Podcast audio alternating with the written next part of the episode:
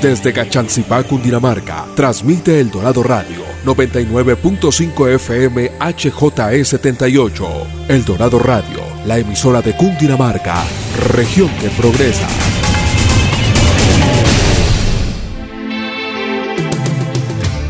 Atención emprendedores, ustedes tienen un espacio en El Dorado Radio. Emprendedores en Busca de El Dorado nace para inspirar, motivar y lograr cambios reales en los negocios de nuestra región que progresa. Todo por El Dorado Radio, la emisora de Cundinamarca en alianza con la empresa Cresgo.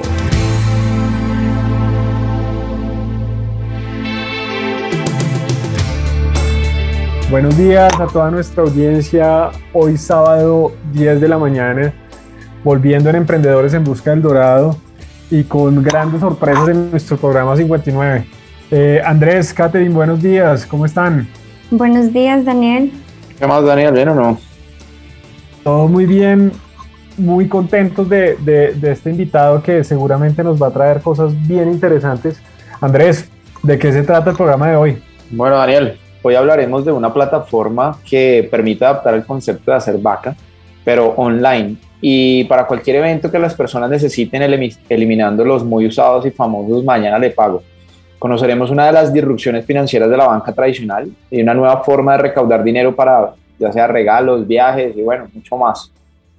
Entonces, ya hablando de nuestro invitado, este, eh, él está desarrollando soluciones disruptivas y cuestionando el status quo de la banca tradicional en América Latina y Europa desde hace más de siete años es un creativo y apasionado por las fintech y la innovación y tiene una alta capacidad para desarrollo de servicios digitales y construcción de equipos. Ha tenido experiencia en retail, en pagos digitales, en estrategia y desarrollo de negocios y tiene un interés especial por la disrupción financiera, el cuestionamiento continuo y el liderazgo. Amante de los startups, de los perros salchicha y el fútbol, sin más preámbulos, para nosotros es un gusto presentarles a Pedro Gaviria, founder y CEO de Arma Tubaca. Buenos días, Pedro. Buenos días, eh, Andrés, muchas gracias por esa introducción. Daniel, Catherine y toda la mesa de trabajo, muchas gracias por, por el espacio y muy contento de estar acá con ustedes. Bueno, no, nosotros muy contentos de conocer de su negocio, pero antes de hablar de este emprendimiento, quisiéramos saber un poco más de usted. Cuéntenos cuál es el propósito de su vida. Eh, pues digamos que llevo ya un tiempo metido en esto y, y, mi, mi, camino me fue llevando por el lado de la disrupción, de la innovación disruptiva. Y es básicamente, me gustan esos modelos de negocio donde no se ve lo evidente, donde no se ve lo, lo, lo, lo normal, casi que no se ve el camino y uno lo tiene que visualizar. Entonces hoy en día me dedico a la disrupción basado totalmente en la tecnología y en mi caso mmm, soy, digamos, ya diría que especialista, llevo casi ocho años dedicado al fintech, a tecnología financiera, para los que no saben qué es. Y el fintech, como su nombre lo dije, tecnología financiera, eh, pues implica mucho estar a la vanguardia de lo, de lo, que la gente necesita, de crear nuevas soluciones para personas y empresas. Entonces le diría que mi propósito de vida es seguir cuestionando la, sobre todo la banca tradicional. Con la banca tradicional creo que hay demasiadas cosas por mejorar eh, para crear servicios disruptivos que eh, en el caso, por ejemplo, de la financiero generen inclusión financiera, oportunidades para las personas y que no haya esa brecha tan, tan grande que hay entre los servicios financieros que las personas y las pymes en Latinoamérica merecemos eh, versus los que eh, recibimos. Bueno, Pedro, y pues ya antes de enfocarnos en Armatuaca, quisiéramos conocer un poco más de Evolution Ideas, eh, qué es Evolution Ideas, cuáles son como las plataformas que lo componen y que nos hables como un poco más de eso, por favor. Bueno, Armatu, eh, Evolution Ideas nace como la casa matriz, por decirlo así, es el nombre de la sociedad. Nosotros desde el 2015 empezamos a, a, crear este modelo eh, en el que dijimos, venga, vamos a crear una startup eh, en el que vamos a solucionar el tema de manejar dinero en grupo. ese, ese proceso, como fuimos creando, la, la, como fueron, se fueron dando las cosas, resultó que creamos la casa matriz y después creamos la marca Armatubaca. Eh, la evolución ha sido que Armatubaca se está apropiando de todo, entonces Evolution en un corto plazo se va a llamar Armatubaca SAS también la sociedad. Entonces, eh, para efectos prácticos y para simplificar la conversación acá, eh, todo lo que tenemos son soluciones digitales, tenemos soluciones de pagos, una pasarela de pagos, y demás, pero para efectos prácticos todo se va a llamar Armatuaca. La pasarela se llama Armatuaca Pay. Eh, tenemos la, la, parte B2B, Business to Business, que es de negocios, eh, para atender negocios, que se llama Armatuaca for Business. Em, entonces, eh, la casa matriz se llama Evolution Ideas y nosotros, ¿qué soluciones tenemos para cerrar el punto? Uno es Armatuaca Personas, donde las personas pueden hacer una vaca, compartir los gastos de todo lo que implique em, hacer algo en grupo, que siempre implica pagar y organizar. Tenemos una pasarela de pagos, que tenemos más de 1.500 comercios eh, de todo tipo, sobre todo pequeños comercios y, y, empresas así disruptivas. Y también tenemos un producto, somos pioneros a nivel, hasta ahora creemos a nivel mundial en el mundo del espectáculo, que se llama Save Now, Buy Later, que son alcancías digitales para el mundo del espectáculo. Eh, nuestro mejor, digamos, el producto más importante que tenemos es la alcancía Stereo Picnic, donde las personas pueden ir eh, abonando para ir al evento. Básicamente es como una alcancía digital, como el marranito que todos alguna vez hemos tenido, pero digitalizado y con el que la gente va a poder ir a, su evento preferido eh, gracias a esta solución. Entonces, es la casa matriz y de ella se desprenden todas las soluciones de Armatuaca, pero hoy en día ya hablamos de Armatuaca como la sociedad. Y bueno, antes de profundizar un poco más de lo que nos ofrece Armatuaca, de los servicios, queremos conocer, eh, bueno, antes, cuál fue la historia de Armatuaca, cuáles fueron sus inicios, cómo empezó esta idea, cómo empezó esta idea y pues a caminar. Bueno, eh, Armatuaca nace porque, al igual que muchas personas, soy un absoluto apasionado del fútbol. Mejor dicho, para mí la vida se mide en fútbol. Eh, y eso implicaba pues jugarlo en la medida de lo posible cuando se pudiera y pues tratando de jugar a un, a un nivel relativamente alto, totalmente amateur, no, no nos confundamos, esto era puro amateur, pero lo que hicimos fue, pues yo hice con un amigo, creamos un equipo en un torneo y esto implicaba gestionar a 30 personajes para que le paguen a uno y siempre había el que no fue el que seleccionó el primer partido y se hizo el de las gafas con la plata y siempre me impresionó lo complicado que era recaudar plata hasta para algo tan sabroso como ir a jugar fútbol o hacer el deporte a la gente que le guste su deporte pues uno no tiene que rogar a la gente para que vaya a hacer su deporte. Pues resulta que con la plata sí, usted puede organizar el mejor evento del mundo y su amigo probablemente no va a ser tan proactivo con el recaudo de la plata como uno quisiera. A partir de ahí tenía ese dolor de decir, venga, ¿cómo es posible? Les organizo partido, torneo, uniforme, les hago hasta crónicas, armado yo, y no son capaces de pagarme su vaina, ¿qué está pasando? Y con el tiempo decidimos desarrollar armatuaca.com y armatuaca con todo y que ponía la plataforma, igual las personas a veces no lo hacían, simplemente así estuviera dos links. Entonces armatuaca nace porque queremos desenvolver, desenvolver un poco ese, ese, ese nudos que hay al momento de organizar con los amigos algo y que haya transparencia en el manejo de la plata y demás. Entonces, eh, nace con, como, como con este, tenía todo el tiempo este dolor de recaudar para, la, para el torneo de fútbol, etcétera. Y a todas estas, yo estudié administración de empresas y tuve la oportunidad de hacer un, un, un intercambio en París. Apenas llegué a París, pues me tuve la suerte de, conocer unas, unos franceses que estaban desarrollando un modelo allá que se llamaba Le Pot, que se llama Le Pot común, que quiere decir el bote común. Le Pot común que era, es básicamente la vaca online. Apenas yo vi eso, se me iluminaron los ojos. Yo decía, no puede ser. Yo necesito llevarme eso para Colombia para que los del fútbol me paguen. Pues la historia termina siendo muy linda porque apenas yo encontré ese modelo de negocio, pues me, volví muy, muy cercano a los ejecutores del modelo, me asocié con ellos y lo trajimos a Colombia. La idea era traerle pod común Francia, eh, pues Colombia y, y transformar el concepto. Y apenas íbamos a abrir, seis meses antes, a ellos el banco los llamó y le dijo, oiga, venga, quiero hablar con usted, y los compró. Entonces, entre la felicidad de ellos de haber hecho un éxito y, pues vendieron a X millones de euros a un banco hace cinco años, eh, pues me llama a mí el francés y me dice, oiga, tengo una buena y una mala noticia. La buena es que me compraron, la mala es que ya el banco no quiere ir a Colombia. Eh, es un grupo bancario europeo gigantesco que, que Colombia no lo tenía en su radar. Entonces a todas estas le dimos la vuelta y dijimos, bueno, entonces nos asociamos con los fundadores, trajimos el modelo a Colombia y aprovechamos todo lo que había pasado, que el banco los compró, que ya ellos salían pues en Le Figaro de Francia eh, como startup eh, que hizo todo su ciclo, en tres años y medio la vendieron, etcétera, etcétera. Y todo esto me sirvió para venir acá a echarle el cuento a todas las instituciones financieras necesarias, inversionistas, eh, superintendencias, mejor dicho, esto ha sido, pues no, no, no ha sido nada fácil, pero pues esa fue la razón, digamos, que a mí me impulsó, que yo vi que alguien ya lo hizo en otro país, Francia eh, por Napoleón el Código Civil, digamos, eh, pues no, no, se diferencia tanto de nuestra legislación.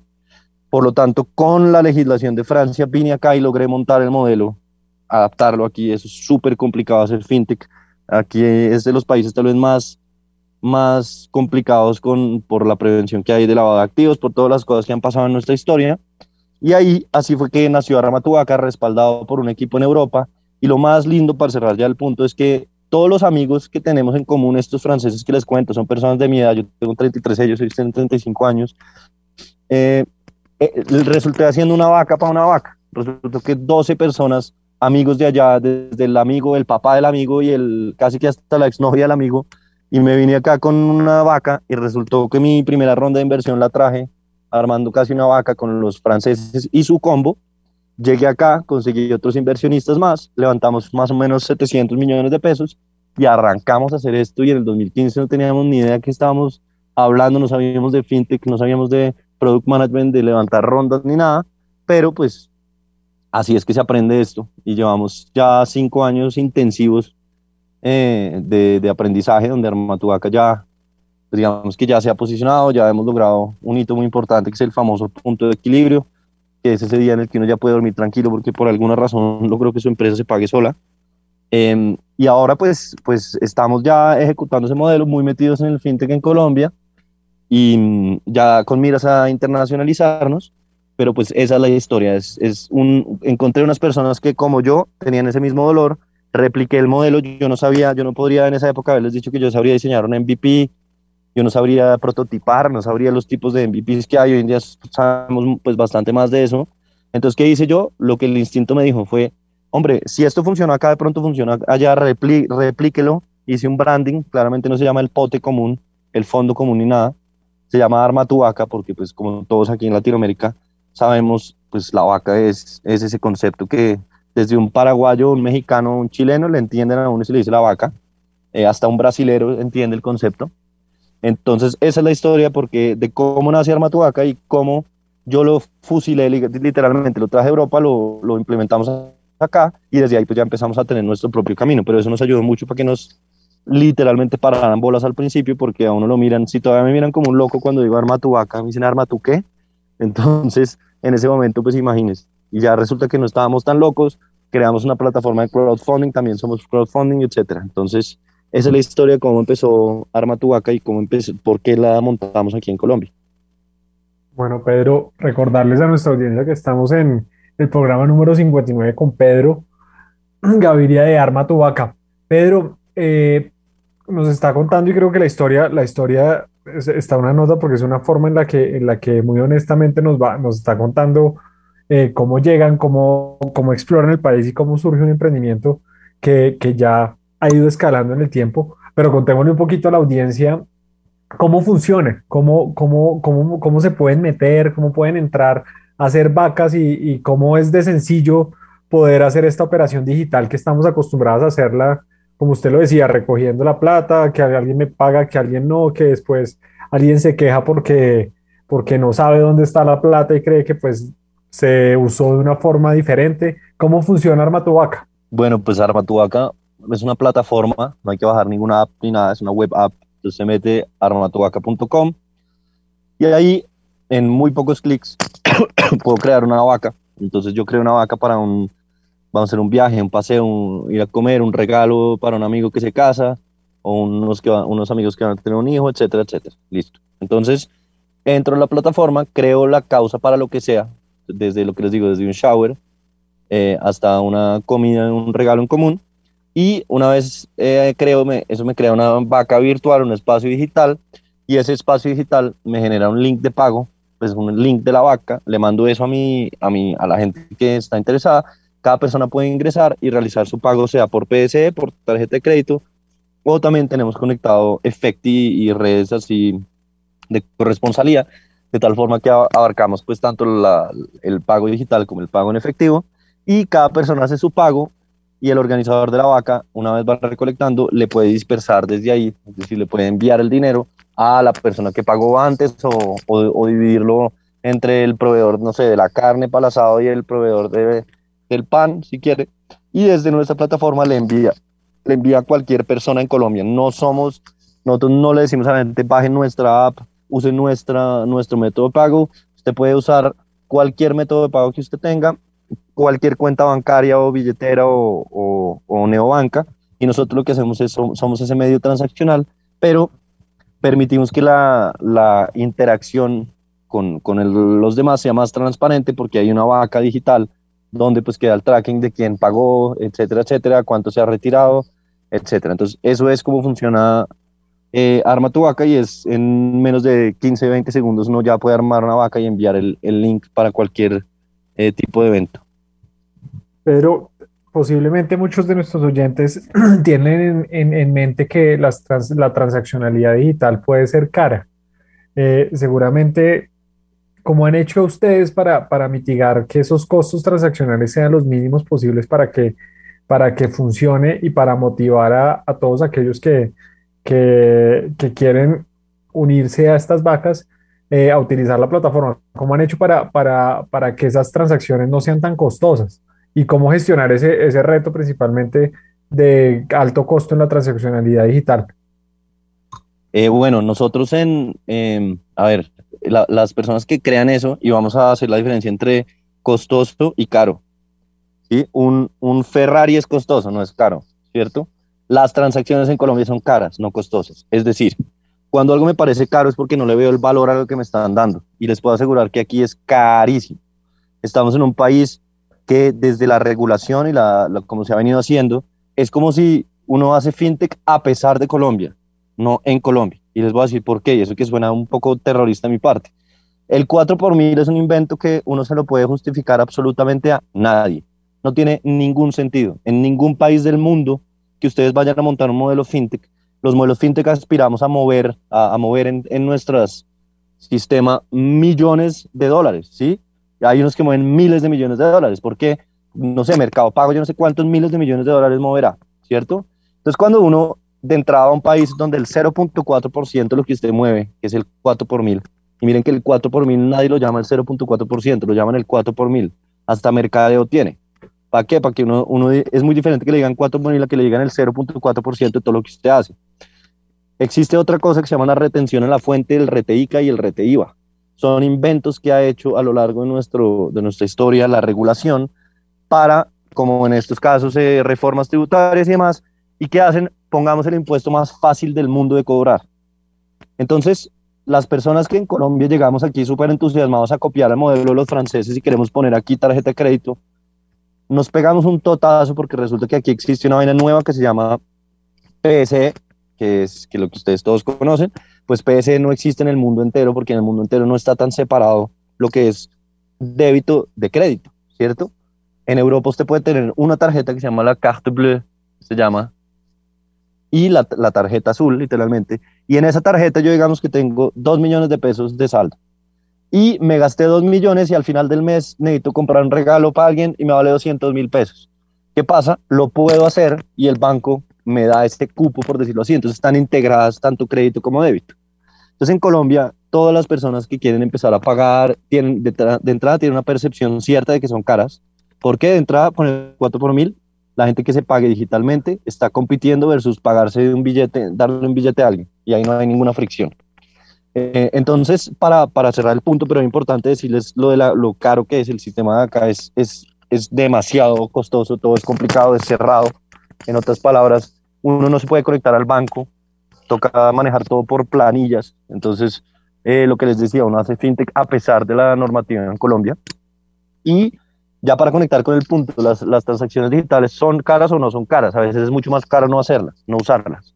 Entonces, yo lo llevaría a responder a la gente que no se trata de, de que la transacción sea cara, sino que uno tiene que aprender o dar la oportunidad de que la tecnología bien implementada en la vida de uno resulta que no, en general no va a ser más caro. Y voy a citar a uno de los eh, venture capital, de capitales de riesgo más importantes del mundo, de Andreessen Horowitz, que decían, eh, alguno de ellos dos, no sé si Andreessen o Horowitz, que son los dos fundadores, pero ellos decían, si usted quiere desarrollar una tecnología y que esa tecnología le permita a usted cobrar, tiene que ser del orden de magnitud de 10 veces mejor de lo que está reemplazando.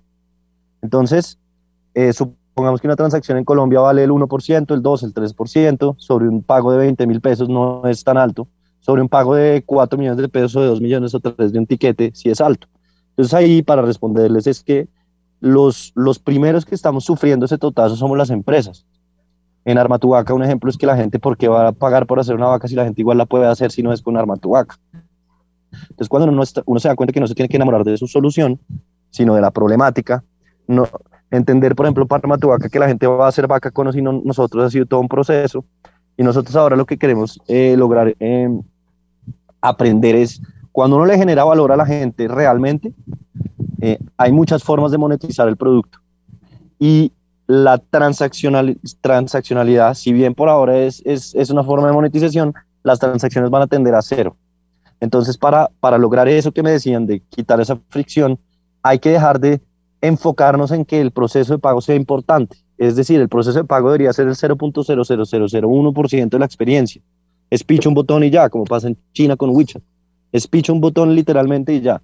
Entonces, eh, eso para decirles que, que, todas las empresas que estamos en esto, hay, nosotros como les decía, tenemos alcancías digitales, vacas, tenemos una pasarela de pagos donde sí competimos de tú a tú con, los, con el pricing transaccional y nos hemos dado cuenta que a usted le puede bajar al cliente 0.5% sobre un monto del 3% o puede no bajárselo y, y hacerle una atención personalizada y la persona ese 0.5% no le va a influir tanto como que cuando vengan a pagar por digitalmente por primera vez y les cueste ese 3%, al final digan, no puedo creer la experiencia que tuve.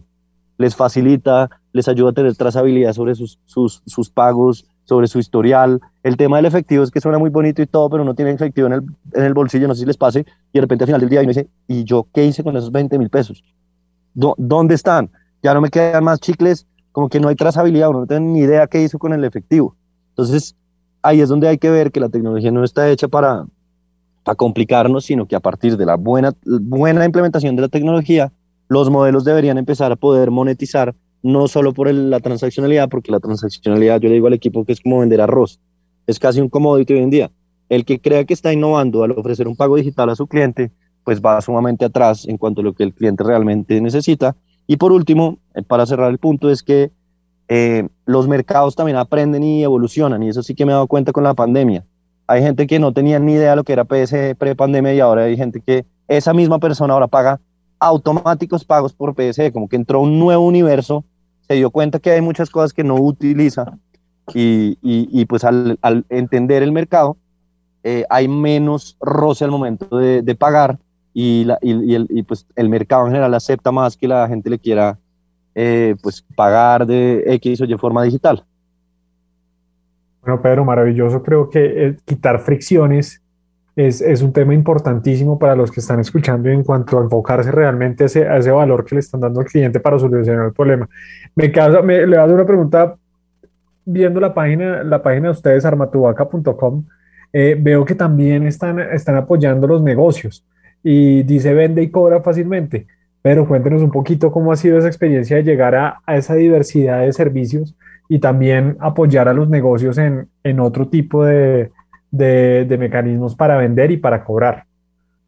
Bueno, eh, imagínense todos los que están oyendo que uno puede dividir todo tipo de negocio en dos variables fundamentales. Digamos que vamos a, a pintar un árbol de decisión. Entonces, uno tiene negocios business to consumer, negocio donde uno le vende al cliente final, ¿sí? y ese cliente final normalmente es una persona natural. Eh, entonces nosotros con Armatubaca somos un B2C, Business to Consumer, ¿cierto? El Business to Consumer, eh, si bien es muy interesante porque uno interactúa de frente con los usuarios y demás, tiene un gran problema, es costoso, eh, es, es, es, es, difícil, hay mucha competencia ahí, hay mucha competencia que, que hay al lado de, de, empezar a... Perdón, entonces hay, hay, hay cuando uno va a un B2C empieza a ver qué es lo que hacía Rappi, por ejemplo. Rappi empezó a comprar mercado, a, a ganar mercado en el B2C. Y el B2C es maravilloso, como les digo, pero es costoso. Para darles un ejemplo, eh, si yo voy a pautar ahorita una palabra en, Google que la gente del común use mucho, eh, que busque mucho, no sé, zapatos, hamburgueserías nuevas, eh, hamburgueserías, ustedes van y miran y comprar esa palabra en Google vale bastante. Y el que más cara la tiene, voy a decir, cualquier cosa, sin, bueno, la marca más top la compra y resulta que la compra a un precio que el que está entrando a ese mercado dice, no, está complicado. Entonces, eso para decirles que el B2C es un paraíso y demás, es chévere, pero tiene el gran problema de que necesita plata para adquirir mercado. Entonces, volvamos a ese árbol y vámonos a el B2B, business to business. Y es por eso que les explico todo esto, porque Armatubaca nace porque muchos de esos que tenían Armatubaca y que por ahí pagaron algo decían, oiga, es que yo tengo una empresa de, vendo ropa, me encantó lo de Armatubaca. Y, y nos empezaron a hablar mucho así, diciéndonos, oiga, me encanta, pero yo tengo una empresa. Y entonces ahí donde dijimos, bueno, abrimos la línea B2B, business to business, y empezamos a atender comercios nosotros, facilitándoles la posibilidad de cobrar, en, enviar dinero, dispersarlo, tener link de pagos, pagos con códigos QR.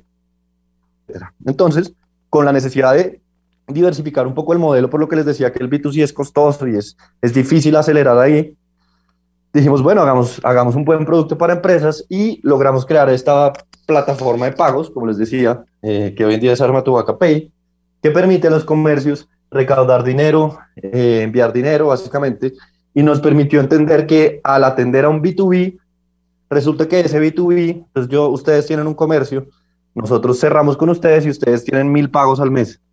Entonces, para nosotros fue más óptimo cerrar un negocio con ustedes que cerrar mil clientes en el B2C que nos pagaran. Entonces, con, con esto, cierro la intervención para contarles que el camino que hemos encontrado, que es el mejor y al que todo el mundo que esté empezando a hacer fintech les recomiendo, es el B2B2C. ¿Qué quiere decir eso? Véndale soluciones a una empresa que ya tenga muchos clientes. Eso fue lo que hicimos con Stereo Picnic. Cerramos un cliente que fue Stereo Picnic y Stereo Picnic nos trajo a su vez X miles clientes que él tenía.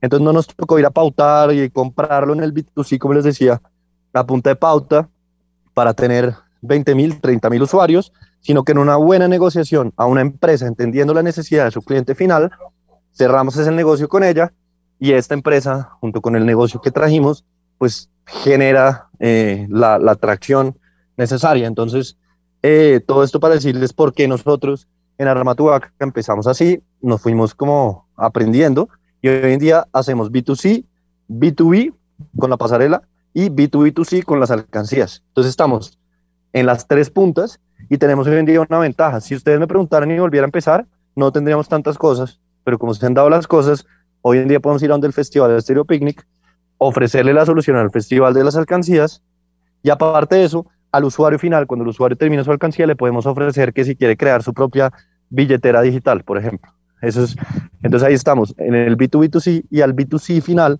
le podemos ofrecer una solución directamente.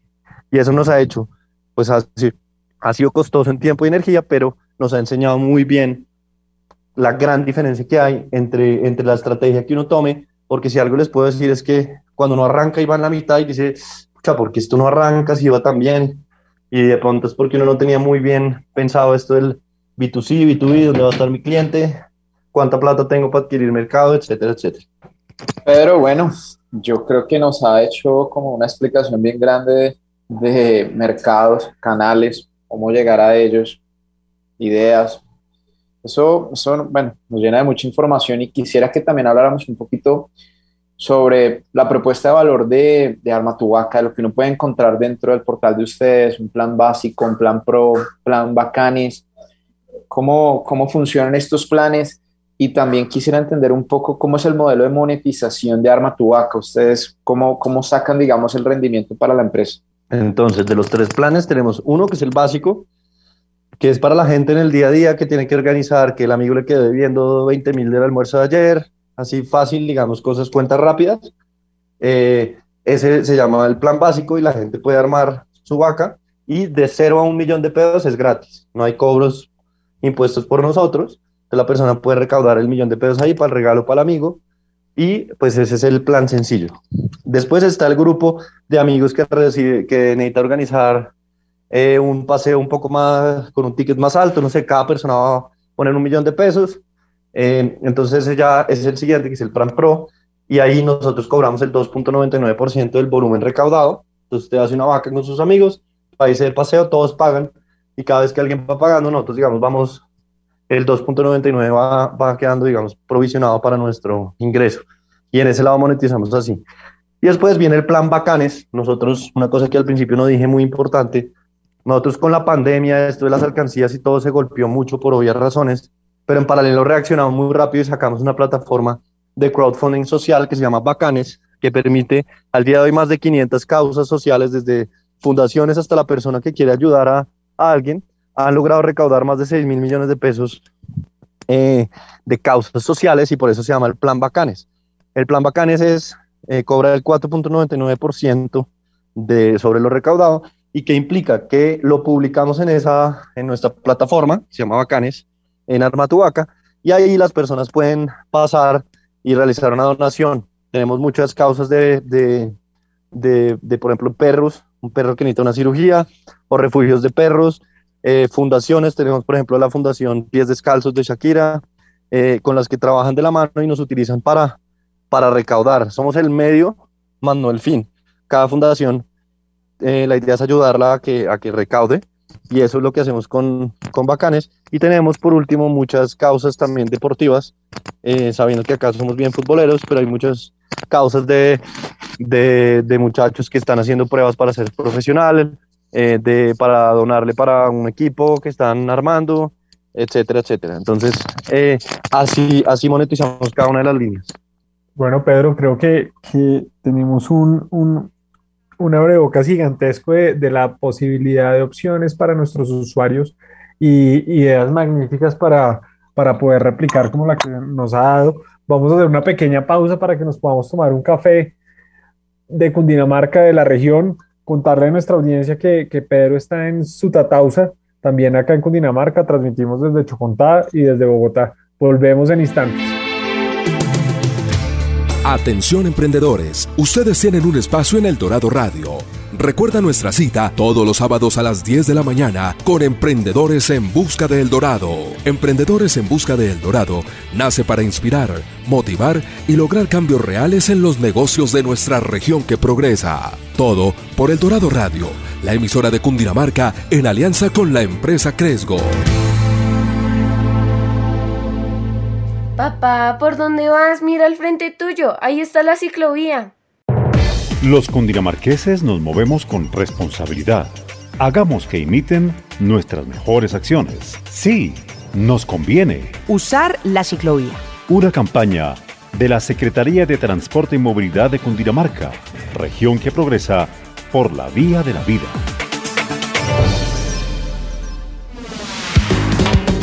Cerca de Bogotá encuentras todos los climas, todas las actividades, gastronomía, música, cultura. Descubre la magia de los deportes extremos, caminatas, el senderismo, recorrer un bosque o hacer una fogata. A Cundinamarca yo voy. Invitan Ministerio de Comercio, Industria y Turismo y Fontur. Atención emprendedores, ustedes tienen un espacio en El Dorado Radio. Emprendedores en Busca de El Dorado nace para inspirar, motivar y lograr cambios reales en los negocios de nuestra región que progresa. Todo por El Dorado Radio, la emisora de Cundinamarca en alianza con la empresa Cresgo.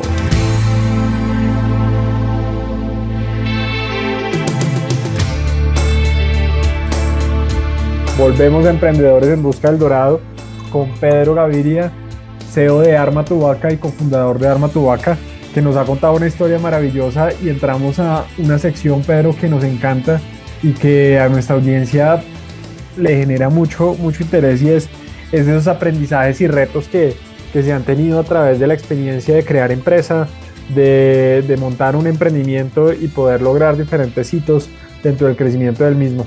Andrés, por favor. Quisiera empezar a hablar del tema de tecnología y más allá de tecnología, de la innovación y cómo la manejan desde Armatubac. El tema financiero sabemos que crece continuamente y ahorita nos comentaba antes de pausa, de pausa que, que tuvieron que cambiar el modelo, crear nuevos elementos, hacer unos elementos de crowdfunding. Yo quisiera saber en Armatubaca cómo, cómo funciona de pronto un, no sé si un equipo de innovación, un área de innovación, cómo van generando esos productos, quién se encarga de eso. Y también quisiera conocer un poco del equipo de trabajo de la tecnología detrás de Armatubac, cómo se ha venido consolidando, cómo van teniendo nuevas tecnologías, cómo van incorporando gente al equipo. Bueno, pues en la, empiezo por la parte de la tecnología. Eh, una de las, cuando yo estaba preparando todo esto y todos los análisis que hice, uno de los principales em, temas que anoté es que yo no soy desarrollador. Y, y muy chévere, se me podrá ocurrir mucha vaina, pero si yo no sé desarrollar, pues había un, un, riesgo que había que contemplar. Entonces, desde ahí, los, los franceses que les he contado, ellos tenían, ellos son tres primos hermanos y uno de ellos es desarrollador full stack. Desarrollador full stack es un, el desarrollador que un, el tipo de desarrollador que uno necesita para que sea el sitio o para que lidere la, la tecnología. Entonces, el, el, trato que hice con ellos fue, bueno, asociémonos, yo me, muevo, yo me mando a Colombia con el modelo, ustedes tienen equity acá y usted garantíceme a mí que me va a ayudar a encontrar talento tech como si usted fuera a contratarlo. Efectivamente, eso nos funcionó. Eh, me ayudaron a preparar todas las pruebas tech como si ellos fueran a contratarlo y efectivamente eso fue un, mejor dicho, golazo porque, como les decía, yo no puedo evaluar si alguien sabe desarrollar o no, y menos en ese momento. Entonces, lo que hicimos fue, eh, gracias al francés, el francés hizo las pruebas necesarias eh, y contratamos al primer equipo de tecnología. entró una persona y a los muy pocos, a los tres, cuatro meses, entró otra persona que se llama Lucas Velázquez. Lucas Velázquez, además le decimos alias Wasowski, ahorita les cuento por qué, el gran Wasowski, eh, entró al equipo y él es, entró como CTO, él es desarrollador full stack, eh, hoy en día eh, es COO, director de operaciones, porque también tuvimos la suerte de duplicar la misma, la misma metodología y entró una segunda persona en el área de tecnología que se llama Iván Rodríguez. Iván Rodríguez, aparte de que sube en menos de 21 minutos a patios, es un tipo sumamente talentoso, desarrolla igual de rápido. Y Iván Rodríguez y, eh, Lucas Velázquez, pues son los papás de la tecnología. Eh, de alguna forma tenemos dos jefes de tecnología porque si bien eh, Iván es el dueño del desarrollo y el, el, que maneja el desarrollo, Lucas es desarrollador y está en perfectas condiciones de entender todo. Entonces ellos dos, son socios, eh, perdón, son empleados de la empresa y claramente lo más lindo de hacer empresa es poder traer con, un, con uno como el deporte, como que esto es en equipo. Entonces existe un modelo que se llama Stock Options, en el que nosotros les, hemos, les hemos dado la, dado la oportunidad a cierto tipo de empleados, de, por cierto tipo me refiero cuánto tiempo llevan trabajando, el rol que tienen, etcétera, para que hagan parte de lo que se llama Stock Options y así ellos puedan compartir o nosotros compartir el sueño con ellos, eh, esperando pues que todo se dé como esperamos que se dé. Entonces eso en la parte de, de cómo se maneja la tecnología. Eh, y por supuesto toda la tecnología es in-house. Soy un gran creyente de que si uno va a hacer un negocio de tecnología, la tecnología debe ser in-house. Si no es de tecnología el negocio, bueno, de pronto sí. Eh, entonces a, a, todas estas, para responder lo, que me decías de, la innovación, yo creo, y no quiero sonar arrogante ni mucho menos, pero las empresas que menos innovan son las que tienen un área de innovación porque creo profundamente que la innovación es una forma de pensar, un mindset, y, eso no es de venga, sentémonos a innovar, vengan a ver qué innovamos hoy. Eso tiene que haber una cultura en toda la empresa, y la cultura debe llevar a una cosa, mi manera de ver, y se llama cuestionamiento. Si todas las áreas, o bueno, no todas, la mayor cantidad de áreas posibles, el área de producto, el área de tecnología, eh, el área de operaciones, aprenden a cuestionar constantemente absolutamente todo, con el cuestionamiento continuo, si no crea esa, esa forma de pensar, la innovación vendrá. Entonces, me animo a decir, en, eh, aquí no hay gerente de innovación, aquí todos innovamos. Claramente creo que es uno de los roles más importantes que yo tengo en la empresa, de estar mirando un poco hacia, hacia adelante o tratar de estar a la vanguardia, pero, pero la innovación, eso no es, venga, sentémonos a innovar, es una forma de pensar, la gente se tiene que preparar para crear una cultura en la que la innovación haga parte del día a día, en la que la gente los empleados que salen a almorzar y van a conversar de cosas de la empresa y cosas que se imaginan por simple, porque quieren y no porque les tocó. Entonces esto para decirle a los a las empresas, al, tipo de oyente que, que le guste la innovación, eh, pues le, le, recomiendo, por ejemplo, el, libro de Netflix de Reed Hastings y Erin Meyer. Eh, hace poco lo sacaron. Eso es una empresa con innovación. Lean ese libro y vean porque en todos lados hay innovación, la forma como la gente no tiene que pedir vacaciones, la gente firma su propio contrato y maneja sus propios presupuestos, y si usted la embarró y se fue 10 meses más caro, de lo que debía, usted tiene la potestad porque usted lo contan porque dicen, usted es una persona inteligente con sentido común. Entonces, eh, esto para decir que yo creo que no se trata de innovación, se trata de cultura. Y si uno tiene una cultura con un mindset, como les decía, cuestionamiento, eh, mi socio, por ejemplo, les cuento, trabajó en una gran compañía durante 13 años, eh, ahora llegó acá, siempre dijo, yo no podía cuestionar allá, me miraban mal. Entonces, cuando hay una cultura así, la innovación no va a llegar. Cuando usted tiene un jefe arriba, que el jefe le dice algo y usted genuinamente en el fondo del corazón dice, es que estoy seguro que esto que me dice no es, por ahí no es, o no estoy de acuerdo. Y el momento que la gente no logra decir, oiga, no, y la cultura lo ve mal, esa no es una cultura de innovación. En una cultura de innovación, y me animo a decir que es la que hay en Armatuaca, por lo menos hemos tratado mucho, es alguien se para y no, y los demás le dicen, bueno, cuéntenos por qué. Y después de la conversación, sea lo que sea que se llegó, normalmente se, se, se, converge a, una, a, algo en común. Entonces les diría que es más ADN, forma de pensar y crear una cultura en la que la gente pueda innovar, más que, Bueno, Pedro, y hablando de cultura, me surge pues una pregunta en cuanto como al alcance. Eh, pero digamos, en la normatividad de Colombia, como nos contaba pues hace hace un rato hay muchas como trabas o barreras que restringen, ¿sí? Como el crecimiento de las fintech y, y bueno, con esta normatividad aquí en Colombia, pues como cultura, eh, ¿cómo se hace, o sea, este reto? Por ejemplo, si una persona va a armar una vaca, ¿cierto? Y va a enviarle el link a una persona, pero esa persona está en México o está en Ecuador o en Chile. Eh, la persona podría ingresar para participar en la vaca o las normas del país, digamos de Chile, México o Ecuador, cualquier país, eh, es como un límite o cómo se maneja en este, en este tipo de caso. Bueno, en Armatubaca tú puedes ir al Festival Estéreo Picnic eh, con tu amiga mexicana, le mandas el mismo link para las boletas que tú tienes, tú pagaste aquí tus 100 mil pesos con PSG le mandas el link a ella y ella va a pagar en pesos mexicanos el equivalente a 100 mil pesos colombianos y aquí vamos a nosotros, de los de la alcancía, a recibir la plata, ¿cierto? Entonces, Armatubaca se puede usar desde cualquier parte del mundo siempre y cuando la persona pues tenga tarjeta y pueda pagar.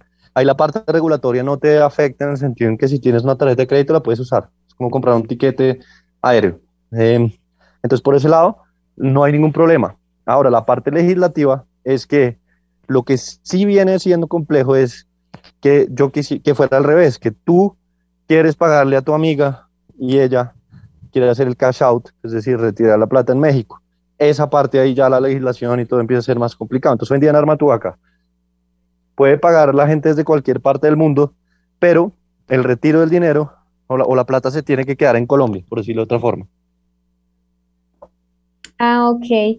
Y hablando pues ya específicamente de, la normatividad aquí en Colombia, bueno, toda la legislación, ¿qué estrategias han hecho como para enfrentar este tipo de reto aquí en Colombia?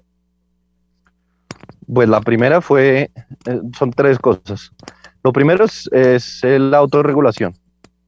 ¿Qué quiere decir la autorregulación?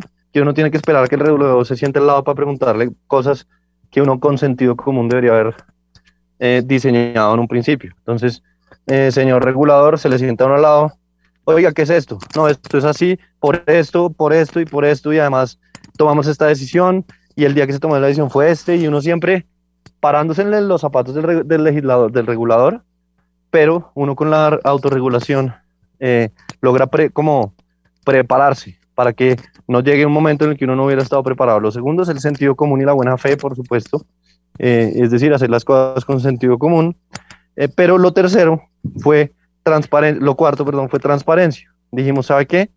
Desde el día cero yo me he sentado con todos los super que ustedes se imaginen, superintendente, sociedades, industria y comercio, financiera, nos ha mandado, mejor dicho, toda clase de pitbulls, no han faltado los perros, pues, porque obviamente esto es una cosa que, es compleja, que si se hace mal puede ser muy grave. A este país le han dado su par de totazos por temas de captación y demás, históricamente. Entonces la, la forma es ser muy transparente, el legislador también tiene que ir aprendiendo. Hoy en día, por ejemplo, estamos en Colombia FinTech, yo hago parte del, del Comité Estratégico de Colombia FinTech, donde eh, nos damos cuenta que, el rol un poco también de la asociación y demás es ayudarle al, al regulador a saber qué regula. Y esto está pasando en el mundo entero. Les doy un ejemplo. En el Reino Unido, para sacar una licencia bancaria, eh, se aplicaron varios, entre ellos uno, la neobanca que más me gusta, eh, que se llama Starling Bank. Y, y, ellos se tuvieron que sentar y trabajar de la mano con el regulador para que el regulador entendiera el regulador dijera, ¿qué estoy regulando? Porque el regulador probablemente sabe menos de lo que está regulando que el mismo el que está regulando.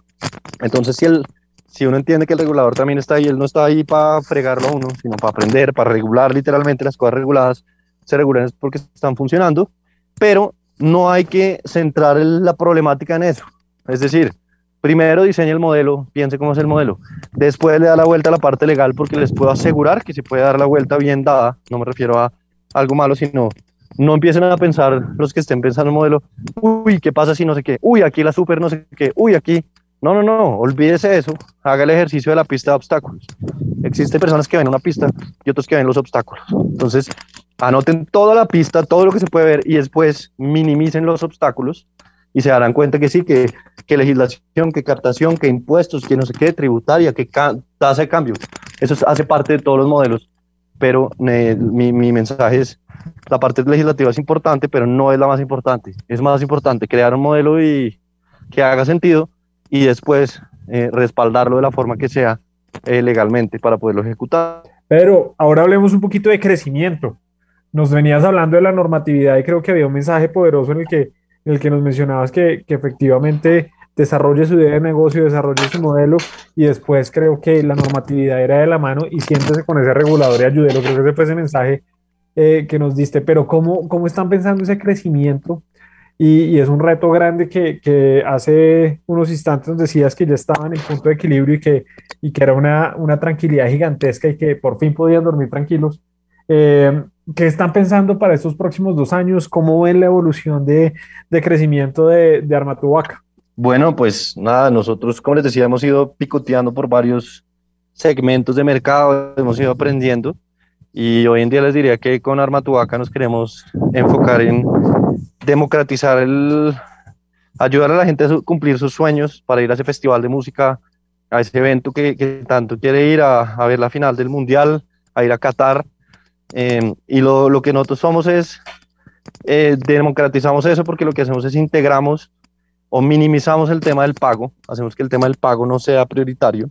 Entonces, nuestros próximos eh, meses de vida, un par de años, nos vamos a enfocar en el mundo del entretenimiento con nuestro segmento de alcancías digitales, que es el segmento que más ha funcionado. Obviamente la pandemia le pegó muy, muy duro a ese segmento, pero como todos creo que sabemos y sentimos bien una reactivación en cuanto a eventos, viajes, la gente que no pudo viajar en este año y pico, probablemente va a querer ir a viajar eh, tiene el viaje acumulado, fiesta acumulada, hay gente que, que tenía sus dinámicas y viajaba cada X tiempo, ya no lo pudo hacer.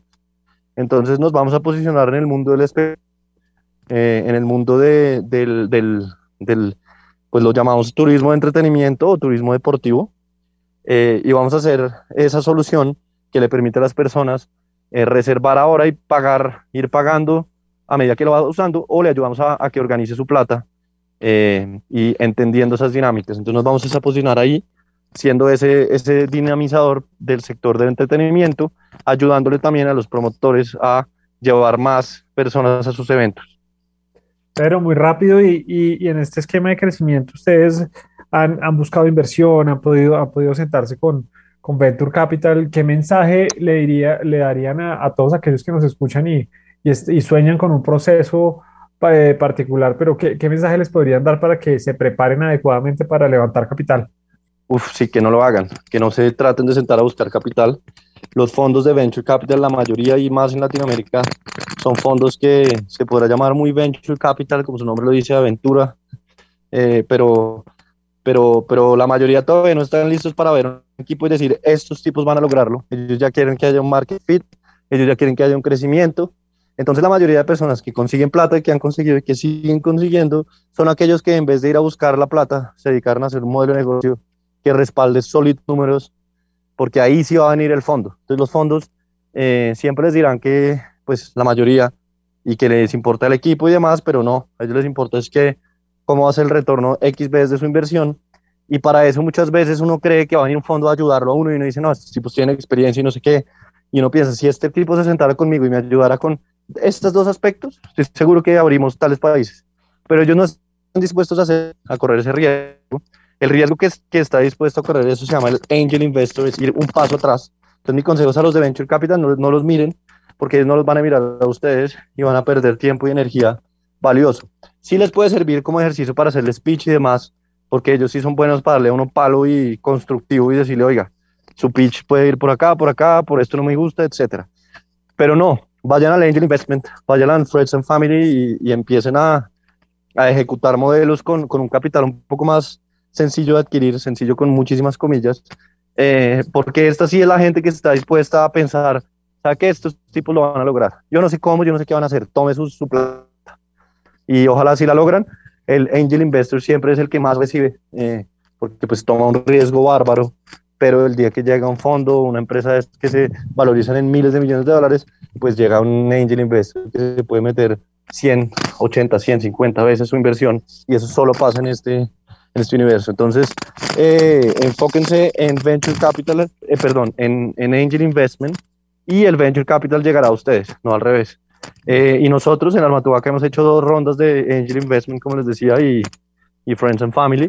Estamos trabajando para que llegue esa serie A grande, pues grande. Hoy en día uno no sabe qué es grande, eh, pero, pero sí estamos trabajando para que no nos toque ir a tocarle más la puerta a fondos que nos duren eh, un par de horas diciéndonos por qué no vamos a lograrlo, sino que uno tiene que ya lograr ir a donde el fondo y tener un poco el sartén por el mango y le dice, mire, esto funciona así, le dijo no le interesa, si no le interesa no hay ningún problema, pero si hay que llegar a ellos un poco más balanceados, si no llega así como, como sintiéndose menos cosa, es porque es menos cosa en ese momento para, en términos de negocio. Bueno, Pedro, buenísimo, buenísimo ese, ese mensaje, creo que da mucha focalización a, a ir hacia, hacia esas etapas paso a paso y pasamos a una sección muy rápida de preguntas y respuestas rápidas eh, que le encanta a nuestra audiencia. Andrés, por favor.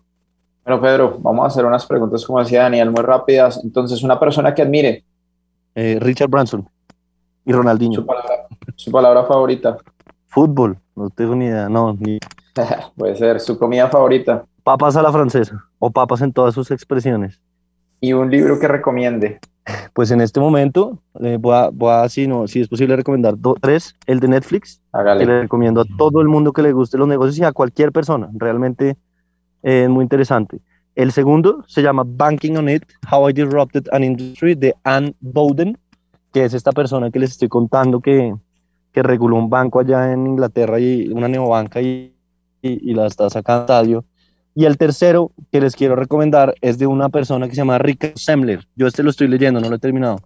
Ricardo Semler es uno de esos tipos a admirar eh, y él tiene un libro que se llama Maverick.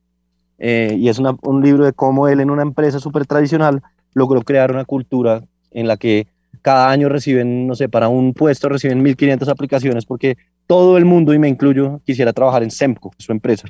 Entonces les dejo esos tres como de negocio. Y Pedro, para terminar, eh, vamos a, a, a recapitular, rec, recapitular entre, entre todos eh, varios aspectos que nos parecen importantes. Y Andrés, ¿qué podemos concluir de este principal reto de tecnología? Pedro nos hablaba de dos temas principales en cuanto a tecnología y como ya lo hemos dicho varias veces, si un negocio es, eh, su, su, principal fundamento es tecnología, deben hacerlo in-house. Eh, organizadamente lo ha hecho Pedro, conseguir socios que tengan conocimiento y de una manera completa, siendo full stack, ha tenido, digamos, dos personas y les han ofrecido un tema de conseguir acciones de la compañía después de ciertas cumplir ciertos requisitos, ya sea de edad, supongo yo, de metas y demás. Entonces, pues esto no, nos da una guía de cómo poder operar. Y en cuanto a la innovación, él hablaba de más un tema de cultura, un tema que se debe vivir en todo momento de la compañía, en todos los empleados, siendo Pedro pues uno de los líderes, pero, pero ya generar esa, esa razón de cada pedazo, cada elemento que haga la compañía tenga ese modelo de innovación. Catherine, ¿qué puedes, qué puedes concluir de, de, la conversación con Pedro? Bueno, en cuanto a la normatividad, pues en Colombia hay algunas barreras a nivel fintech, como nos había contado Pedro, Sin embargo, él nos aconseja que es, es muy clave no enfocarse en los obstáculos, sino en la pista, en la meta, como en el objetivo, y adaptarse de alguna manera, eh, preparándose y continuando con el crecimiento y buscando pues oportunidades a pesar de la legislación, pero esto no es como un imposible para seguir creciendo.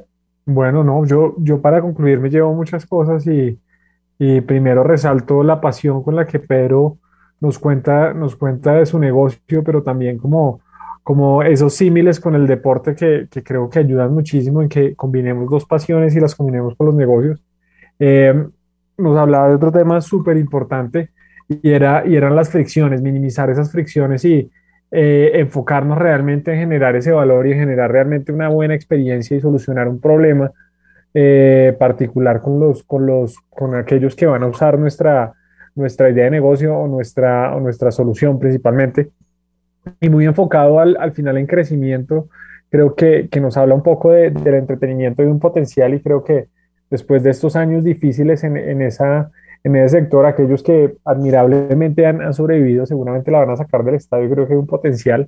Entonces, chéverísimo que, que Armatubaca sea una solución para, para, para el sector y complemente el entretenimiento. Y finalmente creo que el mensaje, el mensaje de, de, de, buscar capital es claro y es buscar entre, entre familia y amigos y, y ángeles in, inversores, eh, sí, inversionistas ángeles, eh, buscar aquellos que realmente confíen y, y potencialicen ese, ese, ese modelo de negocio, porque cuando ya llega a otro nivel de venture capital, él lo decía un poco muy claro y ácido, pero, pero es real, son más los números que otra cosa porque finalmente se, pues las cifras se deben buscar un, se debe buscar un retorno, pero aquellos ángeles inversionistas seguramente pueden ayudar muchísimo para, para potencializar ese crecimiento. Eh, eso nos llevamos, Pedro, hoy y ya terminando nuestro programa y de esta charla tan muy amena que hemos tenido, quisiéramos una frase, un mensaje, un consejo que, que nos puede dejar muy concreto, Pedro, para finalizar el programa. Sky is not the limit siempre nos han dicho que sky is the limit y justamente todo lo del status quo les decía tener un poco esa rebeldía. Yo no creo, para nada. Pensar eso, mirar mucho más allá, uno, la mayoría de cosas faltan por hacerse y y tener esa curiosidad. Entonces sería Sky is not the limit. No hay límites y creo que, que ahí, ahí Pedro nos lo dice. Y Pedro, gracias por acompañarnos en esta mañana de sábado. Recordarle a la audiencia que, que nos pueden seguir en arroba Cresgo, Instagram, LinkedIn, visitar nuestra página web www.cresgo.com y cualquier duda, pregunta eh, de estos próximos programas que vienen, nos acercamos al programa 60, eh, lo pueden hacer al dorado arroba cresgo.com y en la línea WhatsApp 301 558 11. Pedro, muchas gracias por acompañarnos y a Andrés, Catherine y a todos por estar con nosotros esta mañana. Chao, chao. Bueno, gracias a ustedes. Atención emprendedores, ustedes tienen un espacio en El Dorado Radio. Recuerda nuestra cita todos los sábados a las 10 de la mañana con Emprendedores en Busca de El Dorado. Emprendedores en Busca de El Dorado nace para inspirar, motivar y lograr cambios reales en los negocios de nuestra región que progresa. Todo por El Dorado Radio, la emisora de Cundinamarca en alianza con la empresa Cresgo.